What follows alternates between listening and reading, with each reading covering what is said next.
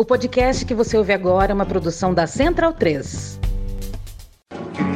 Cristo Redentor, braços abertos sobre a Guanabara.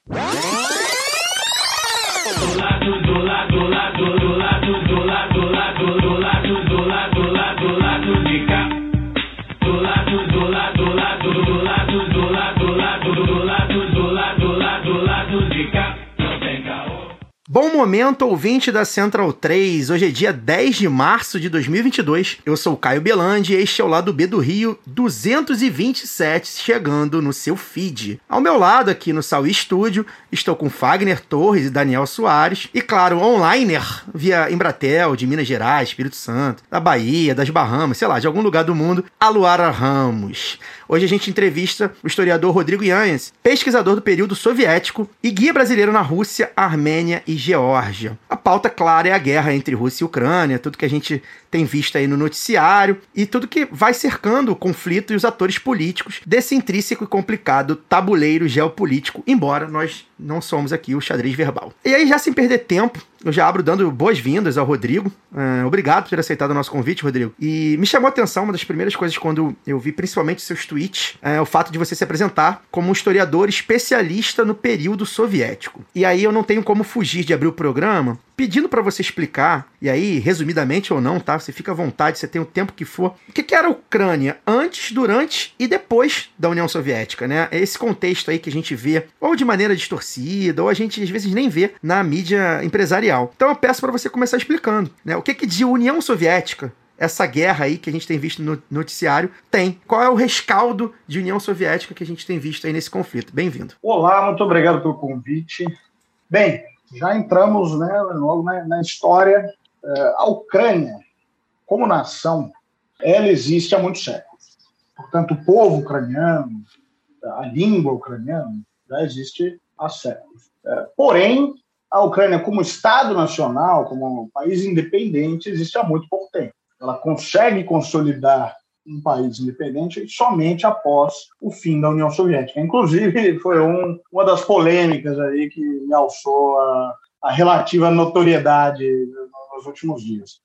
Mas vamos então começar o começo, né? Deixa para dar um panorama histórico, vamos dar completo, que é para não ficar nenhum mal entendido, depois se achicalhado pelas coisas. É, a Ucrânia, a Rússia e a Bielorrússia advêm de um estado medieval chamado a Rus de Kiev. Rus de Kiev. Daí o nome Rússia, desse estado medieval. Eu estou falando aí do século 9, 10, 11, né? portanto, mais de mil anos.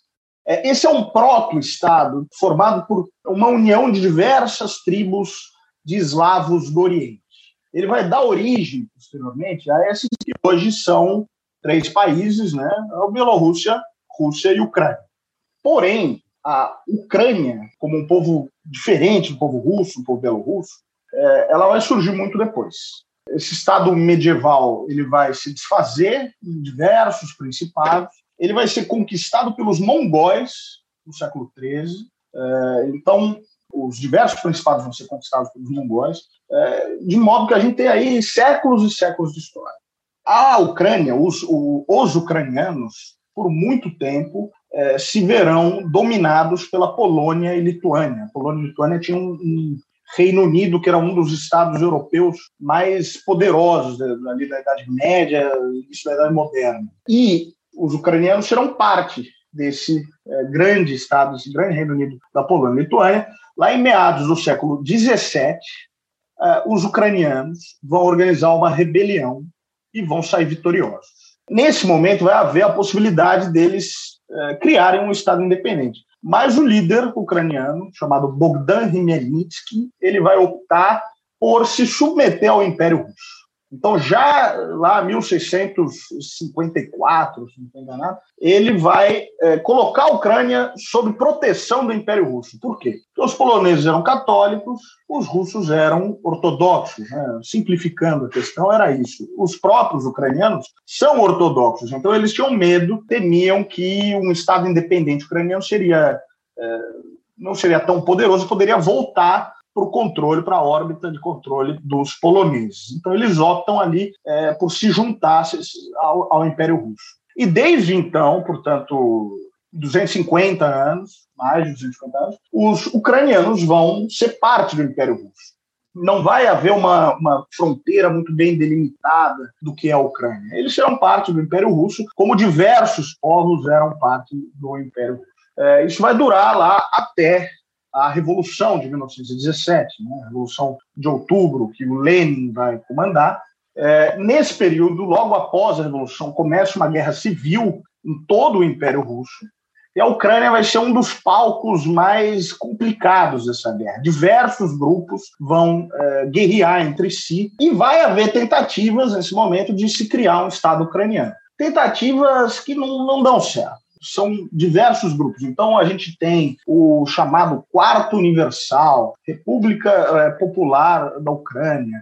A gente tem até um exército anarquista que vai é, declarar um território livre na Ucrânia, o exército do Marno. É, enfim, a gente tem diversos grupos que vão tentar é, se consolidar ali na região da Ucrânia. Mas é, a gente está falando do, da Primeira Guerra Mundial, né? no meio da Primeira Guerra Mundial, a Alemanha e a Áustria, potências centrais, vão influenciar muito, tá bem ali no fronte da, da Primeira Guerra Mundial, tá a Ucrânia. É, esse Estado, por exemplo, do Quarto Universal, é, vai sofrer um golpe em poucos meses, vão declarar o Hetmanato, aí, ressuscitando uma figura, é, um título é, medieval ucraniano dos cossacos, o Hetmanato, é, que é um estado fantoche, na verdade, da, da Alemanha do Kaiser. Enfim, para resumir, quando ocorre a Revolução de 1917, a Revolução de Outubro, liderada por Lenin, logo após começa uma guerra civil no Império Russo, que vai, enfim, o palco dessa guerra vai ser todo o antigo Império Russo, mas a Ucrânia em particular, a região que hoje é a Ucrânia, é, é, um dos palcos mais complexos, mais complicados dessa guerra, porque vão surgir uma série de grupos que vão reivindicar é, o controle desse território. Então a gente tem, por exemplo, o governo do chamado Quarto Universal, a República Nacional, a República Popular Ucraniana. A gente tem, inclusive, os exércitos verdes dos camponeses, os exércitos negros dos anarquistas, que declaram um território livre em parte da Ucrânia. E a gente tem, é claro, a Ucrânia bolchevique, né, com apoio é, dos revolucionários que estavam baseados em Moscou. Então, todos esses grupos vão guerrear entre si, além, é claro, dos exércitos brancos contra-revolucionários, e é difícil, né? A gente são tentativas de criar uma Ucrânia, um, cada uma com um projeto. É, por exemplo, o Quarto Universal ele vai sofrer um golpe logo depois, é, lembrando que isso ocorre durante a Primeira Guerra Mundial. O fronte ali da, das potências centrais, Alemanha e, Áustria, Áustria-Hungria, era bem ali na região da Ucrânia. E uh, as potências centrais uh, acabam transformando esse Estado, esse proto-Estado ucraniano, numa marionete, enfim, colocam é, ressuscitam um, um, título de Hetman, né, um título é, cossaco, é, e criam o Hetmanato. Enfim, é uma, é uma questão extremamente complexa, de vários grupos combatendo um ao outro, e acaba prevalecendo a Ucrânia bolchevique, apoiada por Moscou. Ao fim da, da Guerra Civil, a Ucrânia, né, esse, esse, governo da Ucrânia bolchevique, se une à, então, a grande União Soviética, chamada União Soviética. Por isso é difícil falar de uma Ucrânia independente nesse período. A gente está falando de vários grupos de golpes de Estado, enfim, de vários interesses. Inclusive, essa é a questão, é uma das questões que o, que o próprio Putin vai colocar. Então, a, as fronteiras da Ucrânia, como a gente conhece, foram desenhadas por Lenin e é, grupos, vários grupos étnicos habitavam essa, essas regiões, esses territórios, não apenas ucranianos.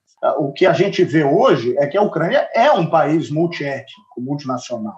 Né? Então, existem grupos dentro da Ucrânia de pessoas que se reconhecem como russos étnicos, é, e é um, são grupos consideráveis, muito numerosos. Existem grupos de pessoas que se é, veem como húngaros, que são etnicamente húngaros, búlgaros, até gregos, existem uma pequena minoria, armênios, poloneses, uma minoria considerável, é, povos Roma é, e judeus. O próprio presidente da Ucrânia, Zelensky, ele é judeu, a língua materna dele é o russo, não é o ucraniano. ele teve que aprender, fazer aula, frequentar fonoaudióloga para falar bem o, o idioma ucraniano porque os judeus da Ucrânia eles utilizam o russo. Antes eles usavam o idioma Yiddish, que era o idioma dos judeus da Europa Oriental, depois passaram com a União Soviética a utilizar o idioma russo, principalmente. Então, é, né, acho que é importante a gente colocar essas questões para entender que, de fato, é um mosaico ali muito complicado a questão da Ucrânia. No período soviético, então, eles, eles vão estabelecer essa fronteira. Essa fronteira, é, em alguns momentos, ela vai a Ucrânia, a Ucrânia soviética, né, é, esse país dentro da União Soviética, vai ganhar outros territórios, outros territórios vão ser anexados à, à Ucrânia, como, por exemplo, a Polônia Oriental, logo antes da Segunda Guerra Mundial. E, em 1954, o Nikita Khrushchev, sucessor de Stalin, num momento ali de negociações políticas, e lembrem, né, eu falei do, do acordo que aquele cossaco lá no século XVII fez, que colocou a Ucrânia sob controle da Rússia. Então, na ocasião dos 300 anos desse tratado, ele vai dar de presente a península da Crimeia para a Ucrânia. Como um, uma comemoração, também partes negociadas políticas internas ali, é, e bem, era a União Soviética. Na prática, seria uma questão meramente administrativa. Não se imaginava que a União Soviética ia se desfazer, ia gerar um embrólio terrível ali é, nessa região. Né? Importante, a Crimeia é muito importante porque nela fica sediada a frota do Mar Negro da Rússia, uma das principais frotas, né, uma das principais forças navais do, da Rússia. E então, em 1991, quando a União Soviética se desfaz, a Ucrânia se torna finalmente independente nessas fronteiras estabelecidas no período soviético. E não só na Ucrânia, em várias regiões da União Soviética, o que, o que acontece, né, fazendo uma analogia, são deixadas essas bombas relógio, essas questões territoriais, étnicas, que cedo ou tarde iam explodir e uh, explodiu Nagorno-Karabakh. A gente né, recentemente houve a guerra entre a Armênia e o Azerbaijão que já começou no final da União Soviética e houve uma segunda guerra agora recentemente. É, na Ásia Central houve uma série de conflitos. A Geórgia, em 2008, é, Abkhazia, Ossétia do Sul, que também a Rússia teve um conflito também é uma dessas questões. Então, Transnistria com a Moldávia, que é uma região também que faz fronteira com a Ucrânia. Enfim, diversos problemas territoriais étnicos foram deixados, apesar da União Soviética ter se dissolvido de maneira relativamente pacífica, ficaram essas questões e a Ucrânia, principalmente a Crimeia, era uma delas. E em 2014 a gente viu isso estourando, né? essa, essa bomba relógio estourando. Virou a desunião soviética e a coisa degringolou. Dani. É, Rodrigo, boa noite. Daniel falando. É, você deu pra gente aqui esse ótimo panorama histórico né, da, da Ucrânia, desde o do Principado de Kiev, né, lá pro século 9, 10, e trazendo aqui para a história recente da Ucrânia, sobretudo depois da chamada Revolução Colorida de 2014, né, a queda do, do então presidente pró-Rússia, né, que tinha sido eleito por um voto majoritariamente da, do leste, que é muito mais pró-Rússia do que pró-Ocidente e etnicamente russo do que etnicamente ucraniano. Ele foi derrubado num, num movimento vendido como um movimento popular, né, com as pessoas ocupando praças, etc. E de lá para cá, já durante esse, esse processo, a gente tinha notícia da atuação de grupos de extrema direita e neonazistas trabalhando para a derrubada da, daquele governo e a, a instalação posterior do atual regime, né, que foi feita uma, uma nova constituição e no qual partidos de esquerda foram banidos. Então, de 2014 para cá, a gente viu um, uma reorganização do processo político ucraniano que conta com a, uma. A gente tem notícias aqui, né, da participação é, ativa ou menos ativa, dependendo da fonte, de grupos de extrema direita, neonazistas, atuando no apoio ao combate aos rebeldes na, em Lugansk e Donetsk, né, que são as províncias rebeldes que na prática se separaram do Estado ucraniano após é, 2014 e com o banimento de, de partidos de esquerda, de entidades sindicais e notícias de perseguição, tanto a russos étnicos quanto a, a militantes políticos de, de esquerda. Agora que, o, que houve a invasão russa, né, no, no final de fevereiro, uma das justificativas colocadas pelo Putin para o próprio público russo é da desnazificação da Ucrânia. E muita gente diz que é, isso é propaganda russa, que existem grupos neonazistas na Ucrânia, mas eles não são relevantes. Eu queria que você falasse, como um pesquisador, né, do real papel é, político que esses grupos têm na, na Ucrânia hoje em dia, principalmente de 2014 para cá? Olha, acho que em determinado momento vai valer a pena a gente voltar um pouco para a história da Segunda Guerra. É, mas é importante ressaltar que esse ressurgimento da direita na Ucrânia, da, da extrema direita, ele precede um pouco a chamada Euromaidan, né, que é essa revolta de 2014. É, então, ainda no governo do presidente Viktor Yushchenko, no Brasil a gente chama normalmente Yushchenko, talvez o pessoal lembre dele, ele ficou muito famoso na época porque ele, teoricamente, teria sido envenenado pelos russos. E o rosto dele ficou todo marcado. Talvez vocês lembrem desse, Eu lembro. essa Eu lembro situação. Pois é, é, ele era um oligarca, assim como todos os presidentes ucranianos são. O Zelensky é o mais diferentão deles, mas ele também tem é, um oligarca por trás dele. Mas, enfim, o Viktor Yushchenko era um oligarca e ele eh, se elegeu com uma plataforma muito nacionalista, muito anti-russa. Inclusive, foi uma das revoluções coloridas que deram origem ao termo Revolução Colorida, a chamada Revolução Laranja na Ucrânia. Em 2010, ele começa a re- a reabilitar algumas figuras colaboracionistas do nazismo, algumas figuras históricas que eram não apenas haviam colaborado durante a Segunda Guerra Mundial com os nazistas, como haviam participado de crimes de guerra na Ucrânia. Então, a figura mais preponderante é um sujeito chamado Stepan Bandera. É, O Stepan Bandera, quando os nazistas invadem a Ucrânia, né, os nazistas organizam diversos grupos étnicos da União Soviética, representantes de movimentos nacionalistas, de grupos étnicos que habitavam a União Soviética, os alemães convidam esses representantes, esses nacionalistas, para formar milícias, enfim, exércitos desses grupos étnicos para contribuir com a invasão alemã à União Soviética. Então a gente vai ter vários grupos, a gente vai ter grupos de tártaros, vai ter uma legião do Turquestão, que são de eh, pessoas da Ásia Central, cazaques, enfim, turcomenos. E um dos principais grupos é o grupo liderado pelo Stepan Bandera de ucranianos, nacionalistas ucranianos, que acreditavam naquele momento que poderiam negociar, eh, numa eventual derrota da União Soviética, uma independência da Ucrânia sob a proteção da Alemanha nazista. Uma péssima ideia, porque a Alemanha nazista considerava eslavos menos do que gente, né? Os termos, eles usavam untermensch,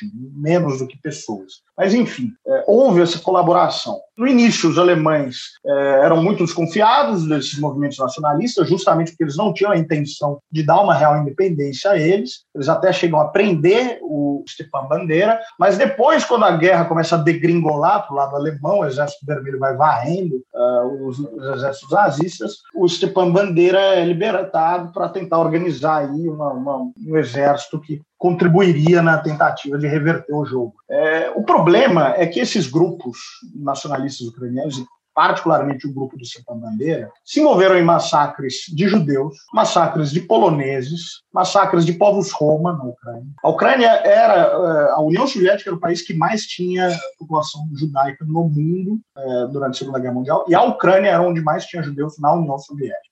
Quando os alemães chegaram em Kiev, tomaram a capital ucraniana, num período de dois dias eles mataram mais de, de 30 mil pessoas. Se não me engano, o número é 33 mil pessoas é, foram enviadas para uma, uma ravina, né, uma, enfim, um vale ali próximo de, Ki- da cidade de Kiev, e foram fuziladas em grandes valas comuns com apoio desses colaboracionistas ucranianos. E aí, retomando lá em 2010, é, o líder os vários líderes desses grupos nacionalistas que né, perpetraram massacres na Ucrânia eh, durante a Segunda Guerra são reabilitados, eles são transformados em figuras, né, em heróis do país, há, há uma ordem oficial do país que leva o nome do, do Stepan Bandeira, e, eh, estátuas são colocadas, nomes de rua depois vão ser trocados, já depois da Maidan, homenagens são feitas, enfim, e há uma verdadeira, um verdadeiro revisionismo dessa história. Pouco se discute os,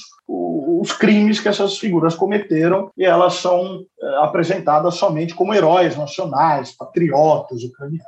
Então, esse é, essa é a origem toda dessa ascensão da extrema-direita. É, durante a Euromaidan surge esse, esse grupo chamado Pravi Sektor, setor direito, setor direito porque eles cuidavam da parte direita da praça, né, não é porque eles são de direita, apesar de ser, é, e grupos armados vão se formar ao redor desse, desse setor direito, é, inclusive o famoso Batalhão Azov, que posteriormente vai ser incorporado às Forças Armadas Ucranianas. E é muito grave isso, né? A gente não pode diminuir o fato de um grupo que se identifica com sim, utiliza simbologia nazista, se identifica com colaboracionistas da Segunda Guerra Mundial, que colaboraram com a ocupação dos exércitos de Hitler na Ucrânia. Serem incorporados às Forças Armadas é uma coisa muito grave. Enfim, está se desenhando aí uma situação muito complicada desses grupos fortemente armados, recebendo armamento pesado da OTAN, e se o governo Zelensky decide aceitar os termos russos de paz, será que esses grupos aceitam? Será que esses grupos estão prontos para entregar suas armas?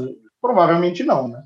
Então a gente está desenhando uma situação muito complicada. O Putin tem realmente interesse em desnazificar? É, são, esses grupos são inimigos né, jurados da Rússia, mas claro que não é uma preocupação primordial do Putin, mesmo porque a Rússia tem seu próprio, seus próprios neonazistas, É. seus próprios problemas com neonazistas, inclusive mercenários que têm relações, sim, com o governo russo. Nominalmente, o grupo Wagner, que é um grupo de mercenários que, enfim, ah, tem contratos com o governo russo e atua muito próximo do governo russo. Então, não, não, não é, de fato, uma preocupação com a ascensão da extrema-direita. Mesmo porque a, a Rússia patrocina aí o partido Alternativo pela Alemanha, que é de extrema-direita, que estava no parlamento alemão defendendo a invasão da Ucrânia.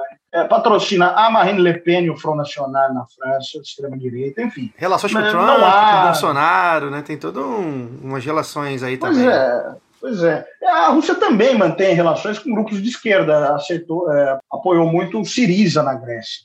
Porque a Rússia, no final das contas, apoia grupos antissistema, É anti-União mercenária Europeia, também. antissistema, e, e não, não se importam né? muito com a questão ideológica. Perfeito. E não tem o menor pudor em apoiar grupos de extrema-direita. Então, claro que né, a gente tem que colocar isso. Agora, não dá para diminuir o fato gravíssimo que é a Ucrânia aceitar nas suas forças armadas esse tipo de elemento.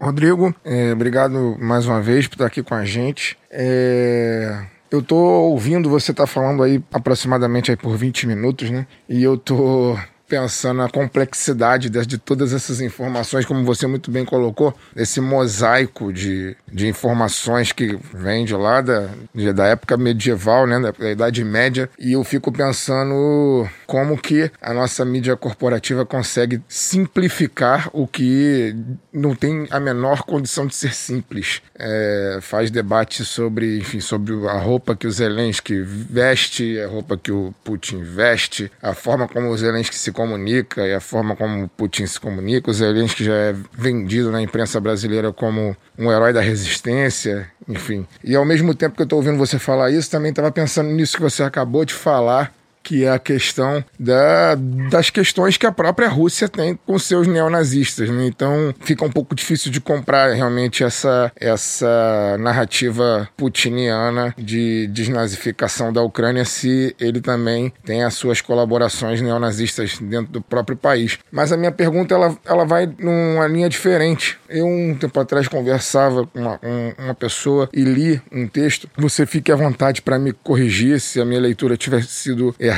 e equivocada e tal. Mas li um texto que falava é, das ligações do Vladimir Putin com o líder, o líder da, da Igreja Ortodoxa, né? Aparentemente, é, o líder da Igreja Ortodoxa tem muita influência sobre a política na Rússia. E eu estava lendo que, é, por incrível que pareça, a grande, a cidade mais importante para a Igreja Ortodoxa seria Kiev e não Moscou. Assim, grosseiramente fazendo uma comparação, Kiev seria a Roma da Igreja Ortodoxa. E aí eu queria te perguntar se existe alguma, alguma discussão religiosa sobre, sobre isso que está acontecendo no leste europeu também. Há alguma influência religiosa em cima desse conflito? Se não há, essa influência eh, da Igreja Ortodoxa sobre a política eh, russa, ela é real? Eh, queria que você desse esse panorama também, porque me parece que além de toda a questão geopolítica, né, a questão da OTAN, e etc., o- a questão religiosa também tem uma influência muito grande sobre a sociedade, sobre a sociedade naquela,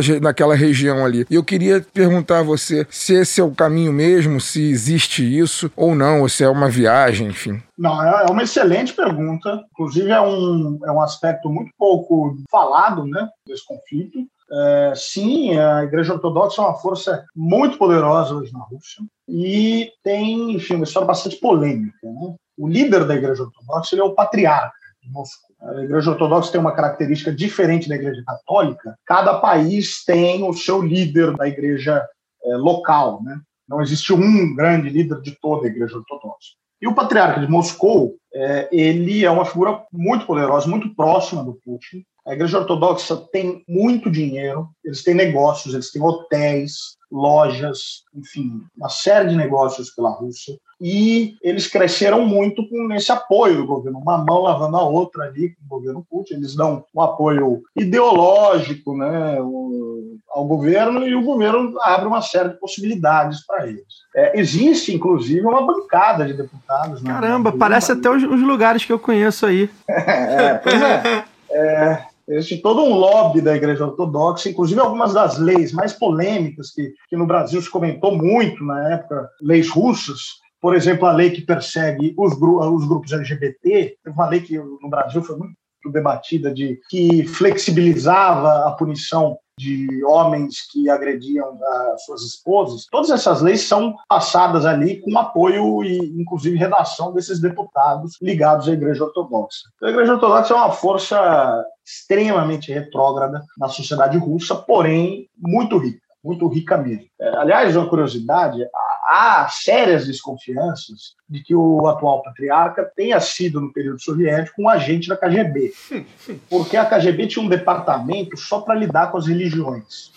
E dizem que toda a cúpula da Igreja Ortodoxa colaborava. E dizem também rumores de que na década de 90, após o, o, a dissolução da União Soviética, o patriarca começou a ganhar dinheiro no contrabando de cigarros falsificados. Então, é, esse é o nível da, do pessoal com quem nós estamos lidando agora. Quando da, do início do conflito, lá em 2014, a Igreja Ortodoxa Russa ocorre uma cisão. Né? A Igreja Ortodoxa Russa, o Patriarcado de Moscou, respondia inclusive pela Ucrânia. É, era uma igreja só. A igreja ortodoxa tem essa característica das igrejas autocéfalas. Então, a igreja grega é uma igreja autocéfala, a igreja cipriota é uma autocéfala, a sérvia é uma autocéfala, mas a igreja russa ela tinha controle também sobre a Ucrânia. Eu não diria que, que Kiev, que é a capital ucraniana, chega a ser o, o, a Roma da igreja ortodoxa. A Roma da igreja ortodoxa seria mais Constantinopla, que né, é a sede do principal patriarcado, o patriarcado de Constantinopla. Agora, foi lá na época do, do é, aquele estado medieval que eu falei, né, da Rússia de Kiev, que os eslavos se convertem à religião ortodoxa. Lá é construída a primeira catedral ortodoxa de toda essa região, é, e por muito tempo lá foi a, a sede do patriarcado. Quando ocorre a decadência desse estado da Rus de Kiev e se divide em vários principados, a, a Igreja Ortodoxa vai se mover, a, a, sede do patriarcado vai se mover de que vai sair de Kiev, vai para Vladimir primeiro, depois ela acaba em Moscou, onde ela acaba ficando até hoje. Né? Mas ocorre então uma cisão em 2014 e uma parte da igreja na Ucrânia se declara autocéfala, se declara independente da igreja russa. E ela é apoiada depois pelo patriarcado de Constantinopla, que é considerado considerado o principal patriarcado. De modo que os russos hoje estão meio que separados das outras, uma situação bastante nova. Né? Desde a. Para quem não sabe, a Igreja Ortodoxa ela rompeu com a Igreja Católica em 1054. Né? Era a mesma igreja e ela se divide. Então, desde essa época, a igreja russa é, estava ali, junto com as outras, e agora ela está um pouco apartada, é, justamente pelo envolvimento pela relação, digamos, promíscua que a Igreja Ortodoxa tem com o governo Putin, né? uma ligação muito forte. Então, acabou que as questões políticas se desenvolveram também em questões religiosas. É, e só para completar essa questão da religião, toda essa região e a ex-União Soviética são diversos grupos religiosos, diversas religiões, e há, evidentemente, que há tensões ali. Então, um vídeo que viralizou muito agora foi de ucranianos do batalhão Azov passando a, a bala em gordura de porco. Não sei se vocês viram isso. É, estavam passando as balas de um rifle, a munição do rifle, em gordura de porco. Por que isso? Porque os tchetchenos que entraram do lado da Rússia, a República da Tchetchênia é parte da Rússia, né? estava em guerra civil com a Rússia por muitos anos, depois, depois entrou num, num acordo ali com o Putin. Eles são muçulmanos. E os, o que os ucranianos estão fazendo, passando na gordura de porco, é que o contato com o porco é um pecado na religião islâmica e que se esse, esse é, projétil atinge um Tchetchena, seria uma garantia de que ele não iria para o paraíso. Então vejam que as tensões religiosas estão presentes aí, fortíssimas, né? Algo, algo bastante né, bárbaro até você fazer esse tipo de coisa né, com a crença da pessoa. Né? Algo terrível. Então, sim, esses elementos a gente não pode deixar de, de apontar e, infelizmente, a cobertura ela se resume muito a, a uma visão binária, maniqueísta, calcada muito em emoções, sentimentos, que é evidente que uma guerra traz tudo isso, mas ela não é só isso. Né? Aquela, quando a gente falou na, na semana passada, né, guerra é ruim, né? Tipo, Guerra é ruim, é. Ah, e é aquela, coisa, é aquela coisa de. Como é que é? O prato, bar em São Paulo tira o estrogonofe do prato. Todos nós lembramos quando o hambúrguer foi cancelado quando os Estados Unidos vamos, vamos chegar lá, vamos chegar lá. Vai lá, Laura. Não, também se a gente for levar em consideração a mídia corporativista burguesa brasileira, daqui a pouco tem análise de mapa astral do Putin, do Zelensky. Já deve tá ter nesse sido. nível. Rodrigo, aqui quem fala é Luara. É, trazendo um pouquinho agora para a América Latina, eu queria saber como é está sendo percebido na Rússia, especialmente pelo governo Putin, se já tem algumas análises nesse sentido, essa aproximação entre Venezuela e Estados Unidos. Você já deixou claro que o Putin é bem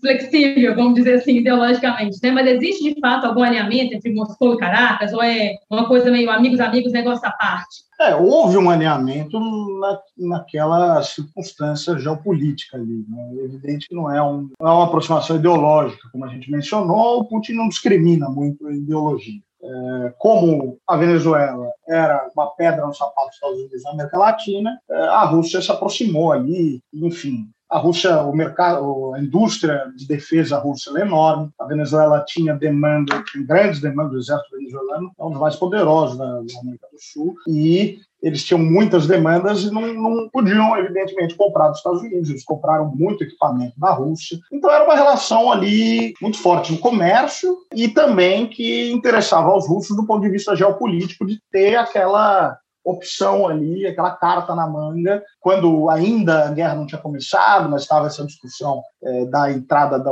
se a Ucrânia começaria um processo para entrar na OTAN ou não, os russos chegaram a ameaçar, chegaram a começar conversações com a Venezuela e com Cuba para abrir bases militares ali, que evidentemente que seria inaceitável para os Estados Unidos, da mesma forma que é inaceitável para a Rússia e a Ucrânia entrar no OTAN. Né?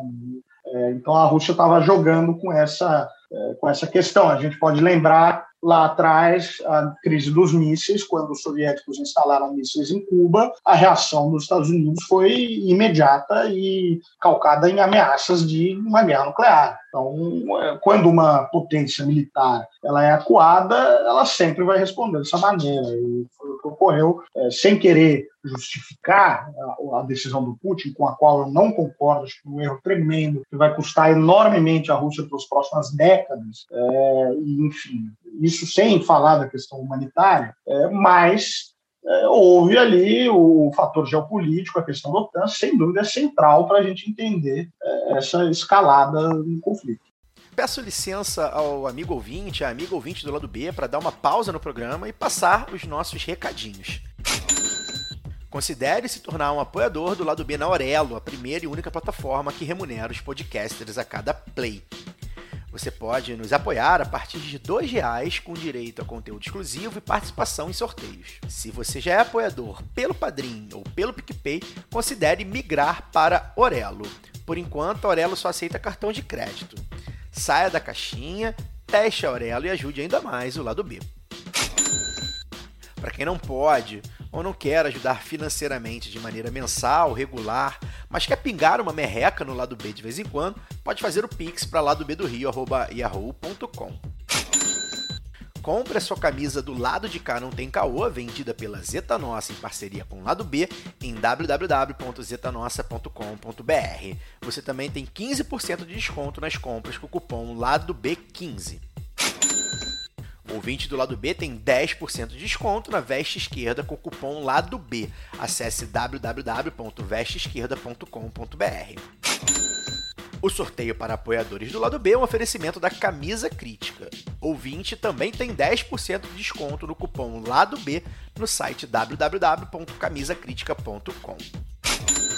Conheça a WeCreate, a escola de idiomas parceira do lado B.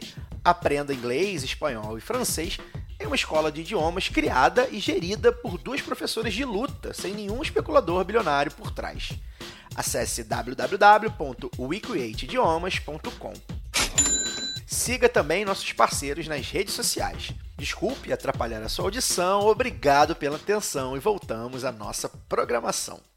Vou aproveitar então, vou pedir pra, você. é, eu gosto de fazer essas perguntas que fazem linhas temporais, né? Porque acho que a gente, a gente entende melhor. Queria que você explicasse, aproveitar aí, é, sobre a OTAN, mas assim, ampliando, né? Passando o debate, Estados Unidos, né? Principalmente, França, é, Reino Unido. é, e aí, para chegar nesse, nesse momento que a gente vê agora, né? é, uma das coisas que a gente tem visto aí é o mundo ocidental se mobilizando como se fosse a primeira guerra que acontecesse é, depois da Guerra Fria, né? É, inclusive, tem analistas dizendo essa, essa bizarrice, né? E aí eu queria que você falasse assim, é, é, como é que você, óbvio, você é um historiador, né? é, não faz previsões e nem deve fazer mesmo, mas eu queria que você analisasse assim, quais são as implicações que você vê de de, de fato essa, essa coisa se expandir para uma para uma guerra, não vou dizer uma guerra mundial, né? Mas é, a gente vê aí ale- é, pedidos de, de ajuda da Ucrânia para a Alemanha e a Alemanha negando. Parece que a França ameaçou ajudar, enfim, a OTAN tá ali meio que tentando é, disfarçar ali alguma ajuda. Eu queria que você falasse um pouco sobre, né? é, se você vislumbra a OTAN entrando nisso de maneira mais, digamos assim, oficial, né? Você que pode dizer assim, né? É, De maneira direta. É, de uma maneira direta, né? Se a gente, se a gente pode ter de fato um Estados Unidos versus Rússia, né? É, enfim, aí a Rússia amealhando seus batalhões e seus, e seus países mais intimamente ligados e a Ucrânia conseguindo um apoio mais direto ah, da Europa Ocidental e dos Estados Unidos. Como é que a gente faz essa análise assim? De, de- é, vou fazer uma pergunta bem, bem leiga, né? Que o que a gente, tá, a gente vai ouvir aí, né? Já, talvez já deva ter se deparado com essa pergunta. Há chance de uma guerra mundial, de fato? Há chance da gente ver essa, essa nova guerra fria, mesmo fria, ou, ou, ou uma guerra mais,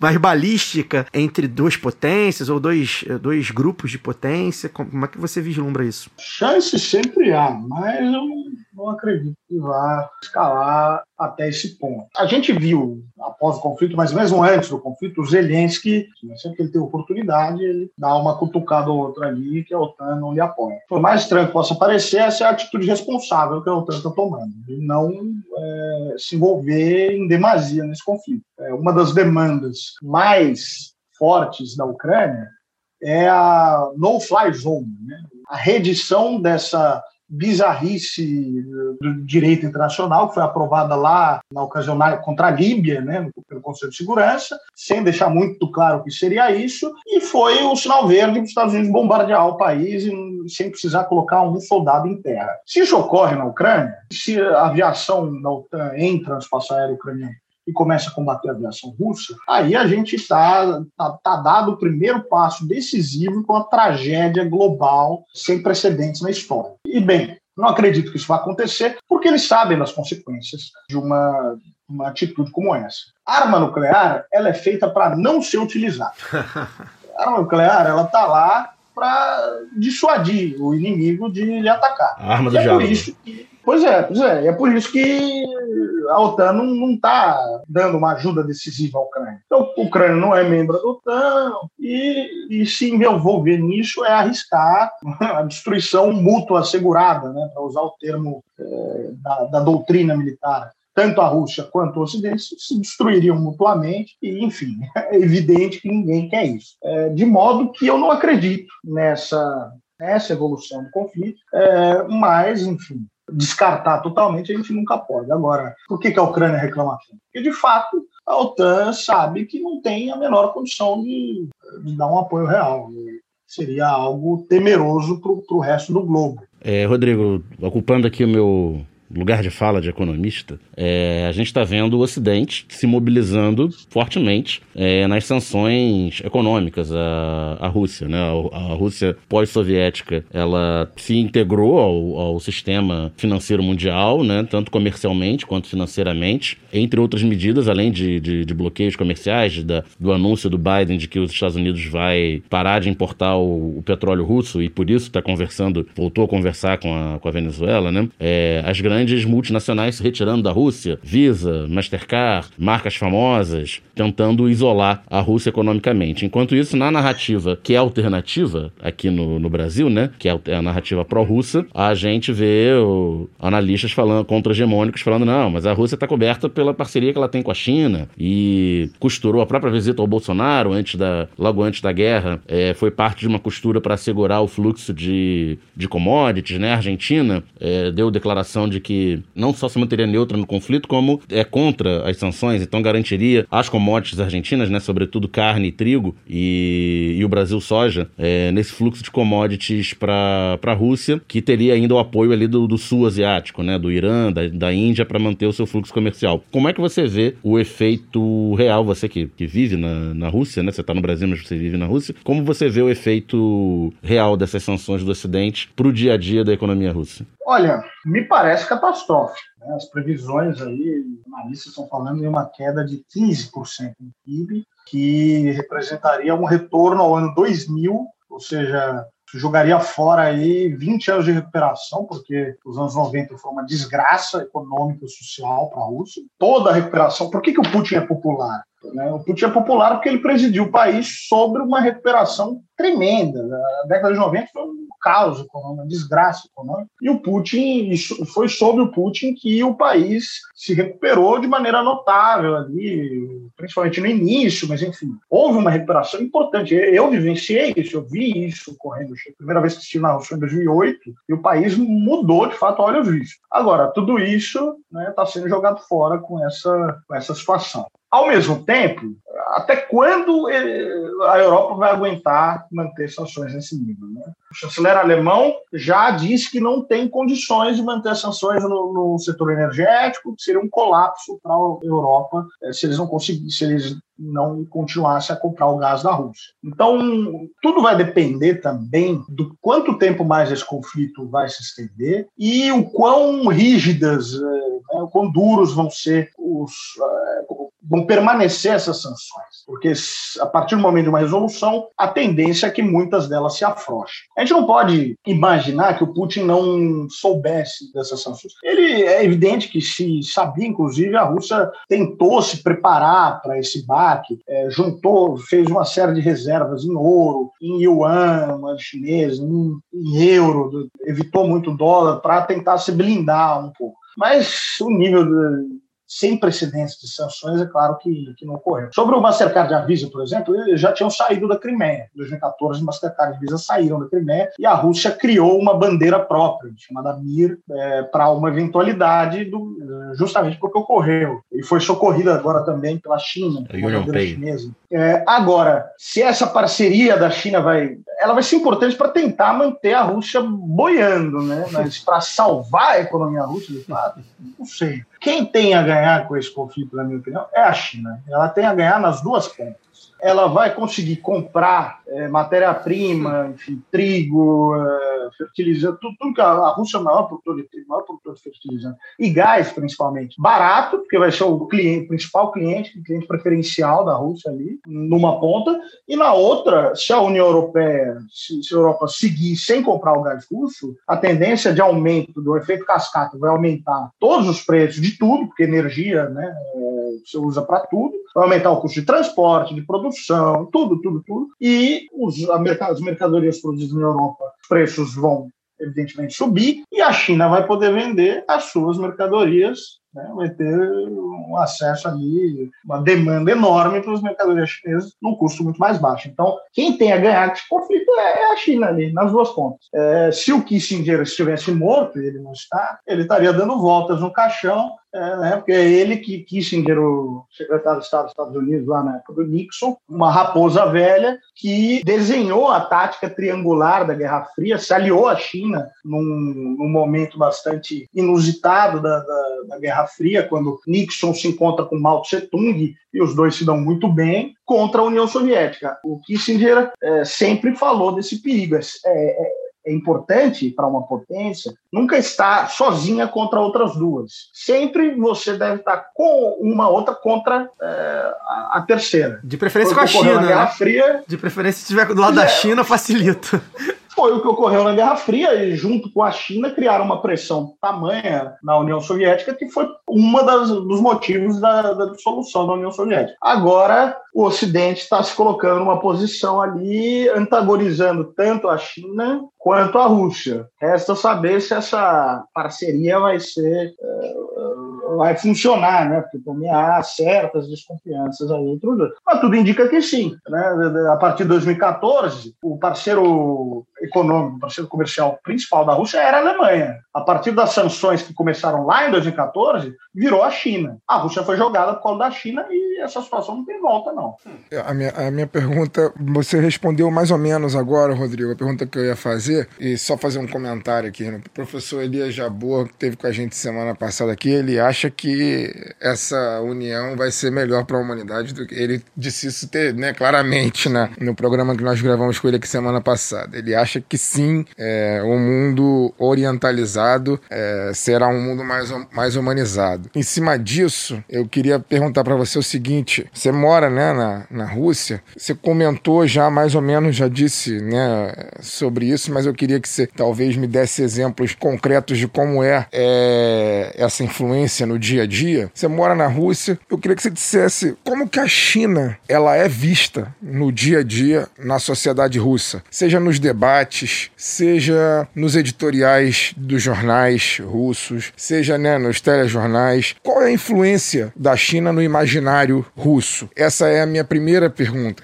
E em cima disso, eu queria perguntar para você se existe algum certo saudosismo, um saudosismo soviético na Rússia, né? Porque eu imagino que a União Soviética, uma das, uma, uma das maiores potências da história da humanidade, de repente acaba, né? Eu não sei até que ponto, na cabeça e no coração russo, isso ficou como uma qual a palavra? Como uma, uma, uma fragilidade, né?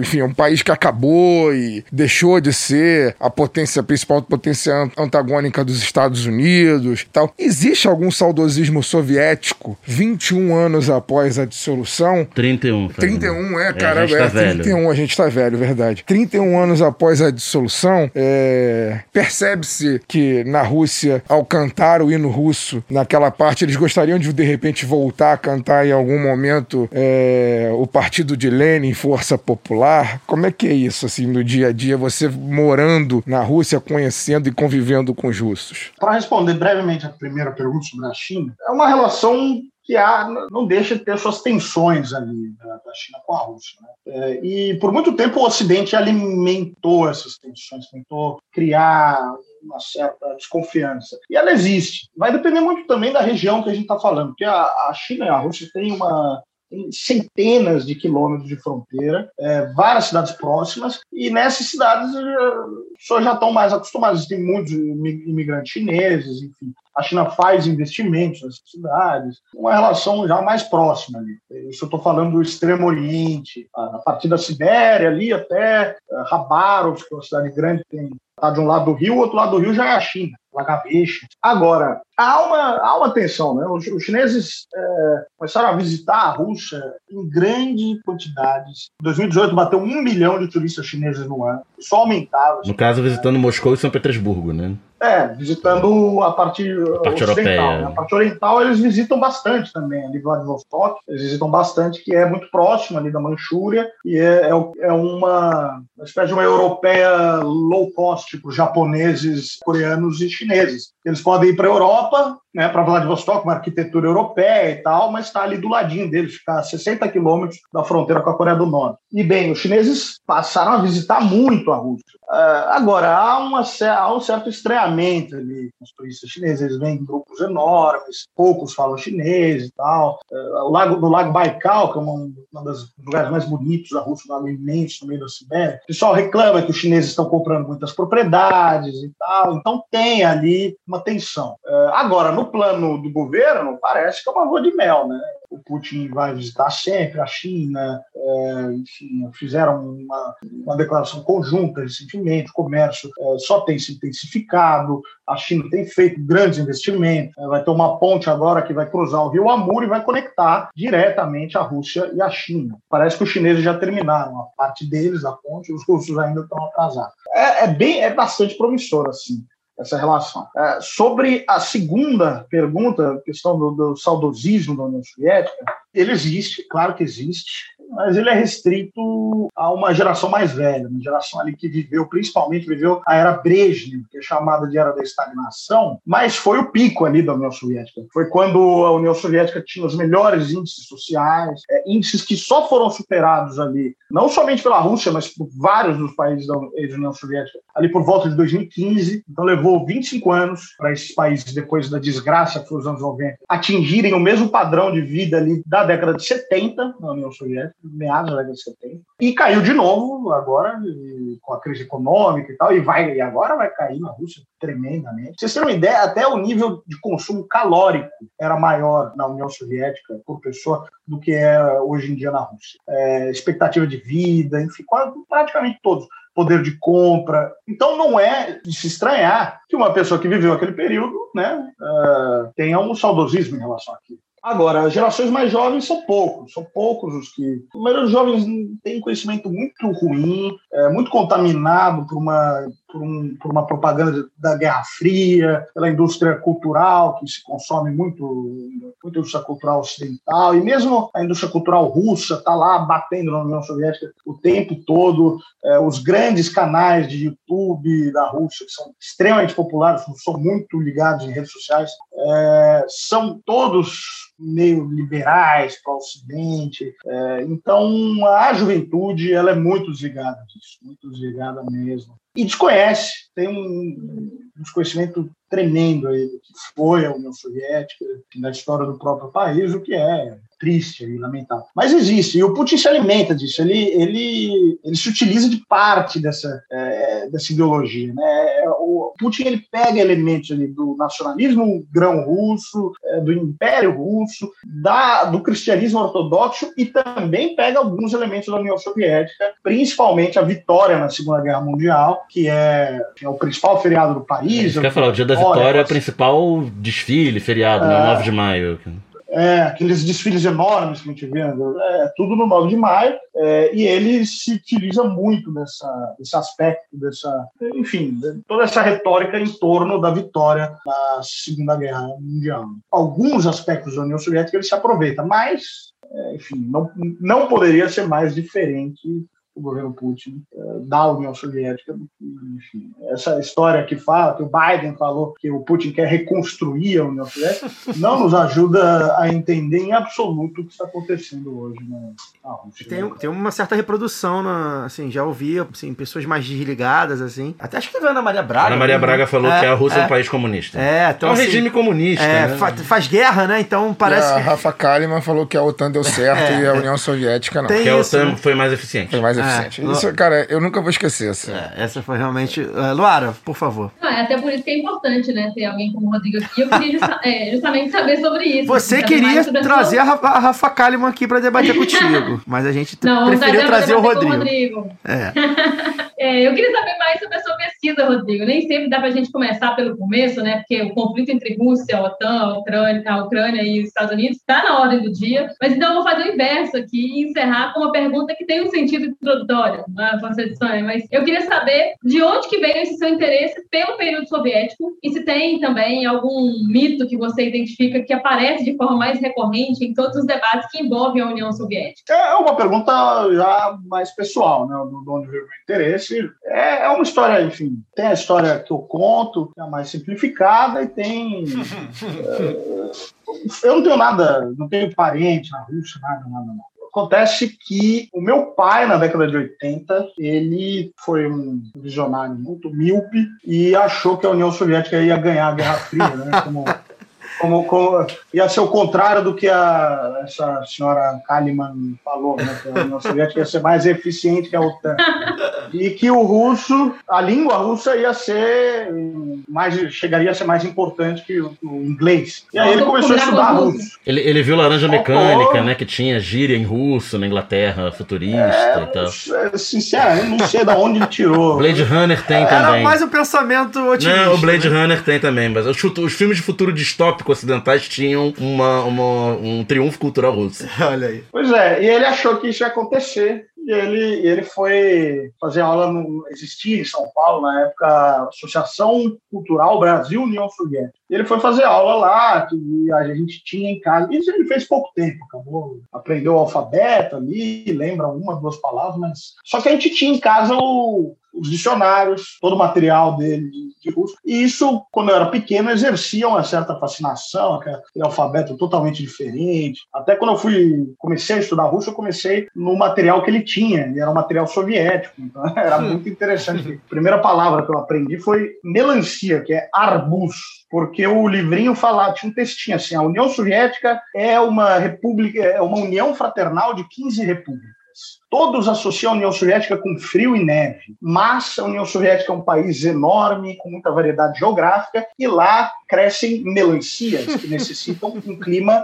seco e quente. Agora escreva arbusto, melancia 15 vezes. Enfim, eu aprendi nesse livrinho que mostrava o Gagarin. Ah, esse é o Gagarin. Enfim, era uma, foi uma experiência muito interessante. É, então eu tive primeiro esse interesse por causa dessa história, do meu pai estudar russo, e depois eu adquiri, eu ganhei de presente, na verdade. Né? Minha mãe trabalhava em editora de livros a vida toda, eu fui muito ligado em livros, e ela tinha um. Ela costumava falar né, que quando a gente fosse numa livraria, eu poderia escolher um livro para levar. Eu escolhi 10 Dias que Abalaram o Mundo, que é um livro do John Reed, é, jornalista americano, que foi testemunha tanto da Revolução Mexicana quanto da Revolução Russa, é, descreve a Revolução Russa nesse livro, através do, do, olhar dele como testemunha mesmo, ele estava lá presente. Inclusive, ele é um dos poucos, não é o único, mas um dos poucos americanos enterrados hoje na muralha do Kremlin, porque ele, é, ele se torna comunista hum. e tal. É, o papel dele foi muito reconhecido. E esse livro que me puxa, então, para interesse realmente aí na história soviética. É, eu tinha uns 13 anos e, enfim, depois eu, eu, fui fazer intercâmbio na Rússia, tentar aprender o russo e acabei em 2011 decidindo realmente largar tudo aqui no Brasil e me mudar para lá. E desde então eu vivo lá, espero estar de volta em breve. E sobre a segunda pergunta, muitos, né, os, os mitos. Né? Eu lembro desde que eu era pequeno, o pessoal falando, ah, se no comunismo o médico vai ganhar a mesma coisa que o faxineiro, então como é que o médico vai ter é, incentivo para fazer o seu trabalho de maneira eficiente? É, então, é, a gente, a gente tem desde esses mitos mais né, primários e que ainda vivem no inconsciente das pessoas. Eu, eu, lembro claramente do medo da primeira eleição do Lula, de que o PT ia botar um mendigo para morar na sua casa e você ia ter que dividir o carro com seus vizinhos. Eu, eu, eu, ouço isso desde 89, né? não estou falando nem 2002, 89. É, pois é, pois é. Então, são muitos, são muitos, né? Mas, enfim, aí entra enfim, eu, eu estreiei a minha carreira, digamos assim, no, nos podcasts, né? É, participando de um Revolution no qual justamente a gente fala de anticomunismo, mitos anticomunistas. Né? Então, se, se, se der, eu desembeço aqui a falar. É, a gente vai, muitos, a gente escuta o tempo todo. A gente vai precisar encerrar, mas a gente vai te chamar novamente, que aí a gente quer... É, a, a, questão da guerra ficou muito quente né, no noticiário e a gente, a gente sempre tenta aqui dar um, um outro lado, né? Ah, o nosso compromisso é esse. Sobretudo quando um lado tá vestindo um, um de super-herói e o outro, não, um de Batman e um de Coringa. Pois é, então... e, você, e você foi um cara que a gente começou a acompanhar nas redes e tudo, e teve a questão lá na Globo News também, acho que antes da gente encerrar você pode, pode falar um pouco o que aconteceu lá com, com você e o Pontual, mas é, você vai voltar aqui com certeza para desengomar um pouco sobre o período soviético, sobre as questões... Esse, esse ano é o ano de 100 anos da Constituição da União Soviética. Pois é, inclusive. então a gente vai agendar aí um, vai marcar aí uma data para você voltar e, e aí a gente vai, vai focalizar mais aí no, na questão da União Soviética. E aí eu queria que você, antes de, de, de fechar, fazer o fechamento, queria que você falasse como é que, que, o que aconteceu lá com você na Globo News, né? E aí você já aproveita e dá um panorama sobre essa questão do anticomunismo, sobre essa questão uh, da mídia, né? Que a gente costuma bater bem aqui. O Fagner hoje bateu de leve até, normalmente ele bate mais pesado. Aí eu vou aproveitar para você falar aí o que, que, que houve lá na Globo News e como é que você enxerga uh, esse debate precário, né? É precário não, né? Cretino, na verdade, né? Fagner gosta de usar cretino. Esse debate cretino que a gente tem visto aí na, na eles, mídia. Eles estão fazendo, eles estão fazendo o papel deles, é. a gente está fazendo o nosso. É isso. Queria, aí você, você fala sobre o que aconteceu lá, Rodrigo, por favor. É, foi uma situação lamentável, desagradável.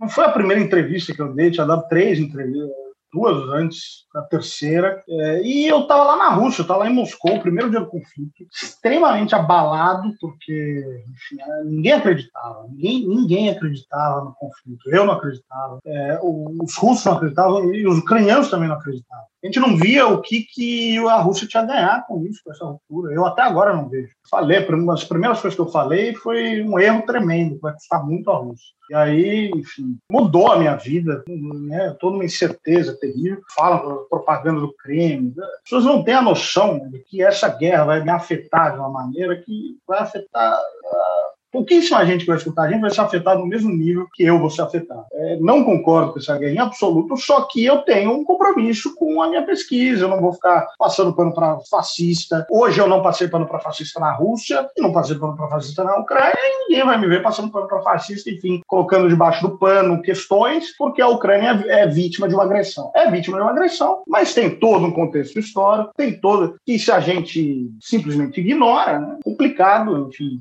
eu tenho um compromisso com a profissão de historiador. Fui chamado para comentar o, o debate, a questão, é, e estava lá tranquilamente falando, falando. Inclusive, eu expliquei isso aqui. Foi, o, o que motivou o Chilique pontual foi justamente essa questão da Ucrânia, quando ela foi ser independente, ela seria em 91, ou no, ele né, elegeu ali o quarto universal ucraniano de 1918. Como eu falei, era uma guerra civil. Ele mesmo fala: tentaram ganhar a independência. Tentaram, não conseguiram. É, e não muda o fato, para mim, pelo menos, se a Ucrânia nasce em 1918, se a Ucrânia nasce em 1991, se a Ucrânia nasce no século XVII, no século X, não muda o fato da Ucrânia, desse país, ser um Estado legítimo. Mas na cabeça do pontual, eu estava ali tentando, de alguma maneira, diminuir a legitimidade do Estado ucraniano. O problema é que lá em Moscou eu não consigo ver a Globo News, eu só vejo o momento que eu estou participando. Eles me chamam, aí agradecem, desligam, e quando eu já não estou vendo, porque nem que eu quisesse, a Globo News não pega. Sorte, hein? É... Tem algumas vantagens, né? Pois é, não, não pega lá. Aí o cara começa a me achincalhar. Eu só soube porque pessoas, seguidores, começaram a me avisar. A deselegância tremenda. Ele podia ter falado tudo o que ele falou de maneira educada, de maneira civilizada, e dado a oportunidade de eu, né, eventualmente rebater, ou se ele tivesse correto, concordo. Mas não, ele resolveu achincalhar. Eu fui o, segundo naquela mesma noite que ele distrata, ele distratou um, um professor que dá aula na China também. É, enfim, a pessoa não consegue sair daquele script lá, é, Relações Públicas da Casa Branca. É, saiu um pouquinho, o cara tem um ataque. É, e foi terrível, foi desagradável. E foi tão ruim que a Globo reconheceu, né? O pessoal reconheceu e eles me deram o direito de resposta. Mas já estava feito o negócio, eu estava super estressado com, a, com, essa guerra, com a incerteza. Eu tinha que ir embora naquele dia, o meu voo foi cancelado, estava um caos. Então eu estava super nervoso, eu não fiquei satisfeito com a maneira como eu dei a minha resposta. Eu mesmo não tinha visto direito os vídeos no qual ele me achincalha, porque não foi uma vez, não, parece que foi duas vezes.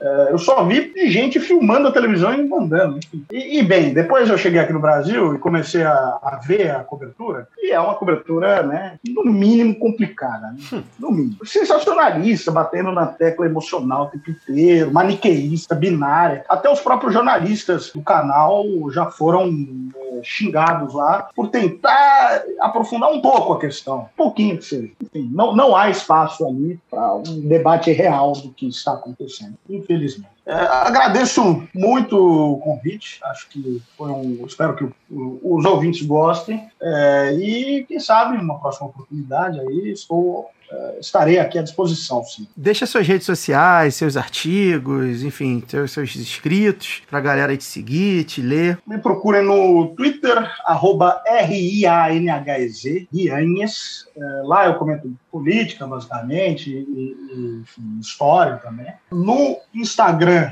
arroba Guia Rússia, é turismo na Rússia, era uma atividade que eu estava muito envolvido. Agora, né, acho que, como os russos dizem, esse trem já partiu, né? Turismo na Rússia eu estou ferrado. E esse ano vai começar a sair os primeiros artigos em português. Se tudo der certo, né? Eles falaram para o professor Elias Jarro, se tudo der certo, vai ter um, um artigo aí sobre as relações sino-russas, relações entre a China e a Rússia. Enfim, vai ter um material interessante. Está acontecendo agora uma uma campanha no Catarse para um livro chamado Diários Vermelhos, são diários da Guerra Civil, e eu vou escrever o prefácio desse livro. Se tiverem interesse no tema da Guerra Civil, da Rússia, né, União Soviética, são diários de pessoas que viveram, né, soldados que combateram ali na, naquela ocasião. Eu vou ter o, a honra de escrever o, prefácio desse livro também, os interessados. E eu tenho uma série de artigos ali, mas é, numa revista chamada NERINT, a revista da Universidade Federal do Rio Grande do Sul, sobre geopolítica e tal, estratégia, pensamento estratégico. O problema é que eles perdem a atualidade muito rápido. Né? Eles são, tem sobre a Ucrânia, tem sobre a Armênia e, e Azerbaijão, sobre Belarus, Belarus, Belarus. Só que eles, são, eles perdem a atualidade rapidamente, mas que se tiverem interesse podem procurar.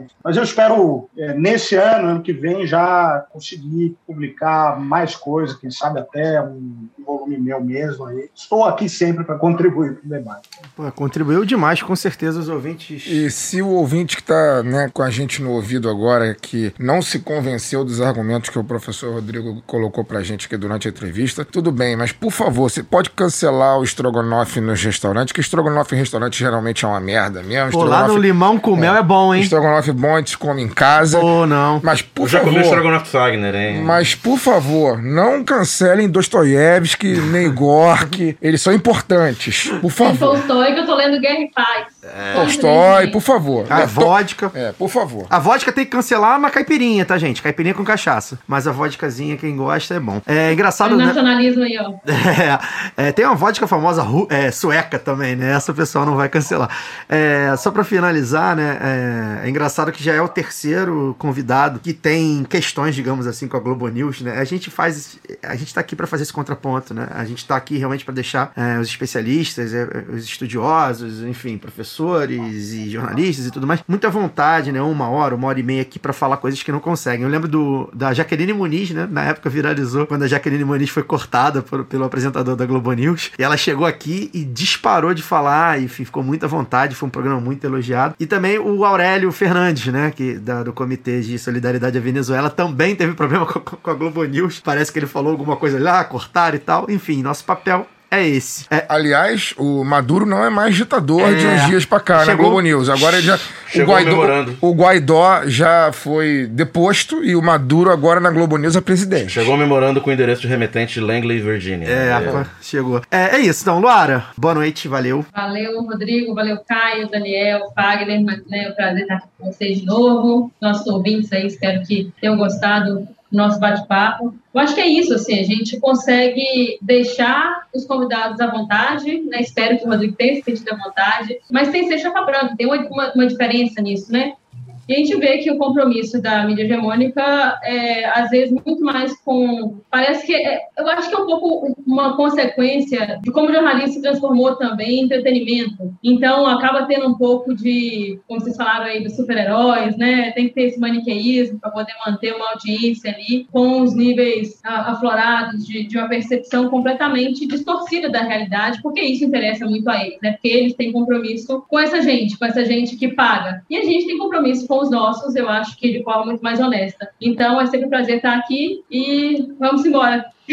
É, e eu acho que o Rodrigo demonstrou que você analisar honestamente, com compromisso com os fatos e com a história, é, não é necessariamente assumir um lado numa guerra, né? Embora, enfim, as coisas têm, têm, têm nuances, né? Acho que ficou bem demonstrado isso. Teria papo, com certeza, para mais uma, duas horas só sobre isso, mas acho que a gente conseguiu abordar bem. Daniel Soares, boa noite. Valeu, gente. Foi ótimo. Sempre bom ter, a, ter esse papo que, que não, é, não é defesa aberta de um lado nem do outro, né? São as complexidades da geopolítica internacional. Semana que vem a gente volta. Pois é, ficou, acho que ficou bem claro isso. Fagner Torres. Agradecer ao Rodrigo pela disponibilidade. Torcer para que em breve ele consiga voltar para para Moscou aí com tranquilidade e viver a vida com o máximo de normalidade possível. Luara, pela presença à distância via Embratel novamente, vocês dois aqui do meu lado. E é isso. Feliz a beça de estar fazendo um programa em estúdio novamente. Enfim, já não vou me repetir, não vou me alongar Ah, tá nisso. gostosinho, né? Tá gostosinho. Tá Terceira bem semana. gostosinho, tá muito bacana voltar de alguma forma a, aquilo que a gente já viveu. Já diminui as saudades do que a gente viveu.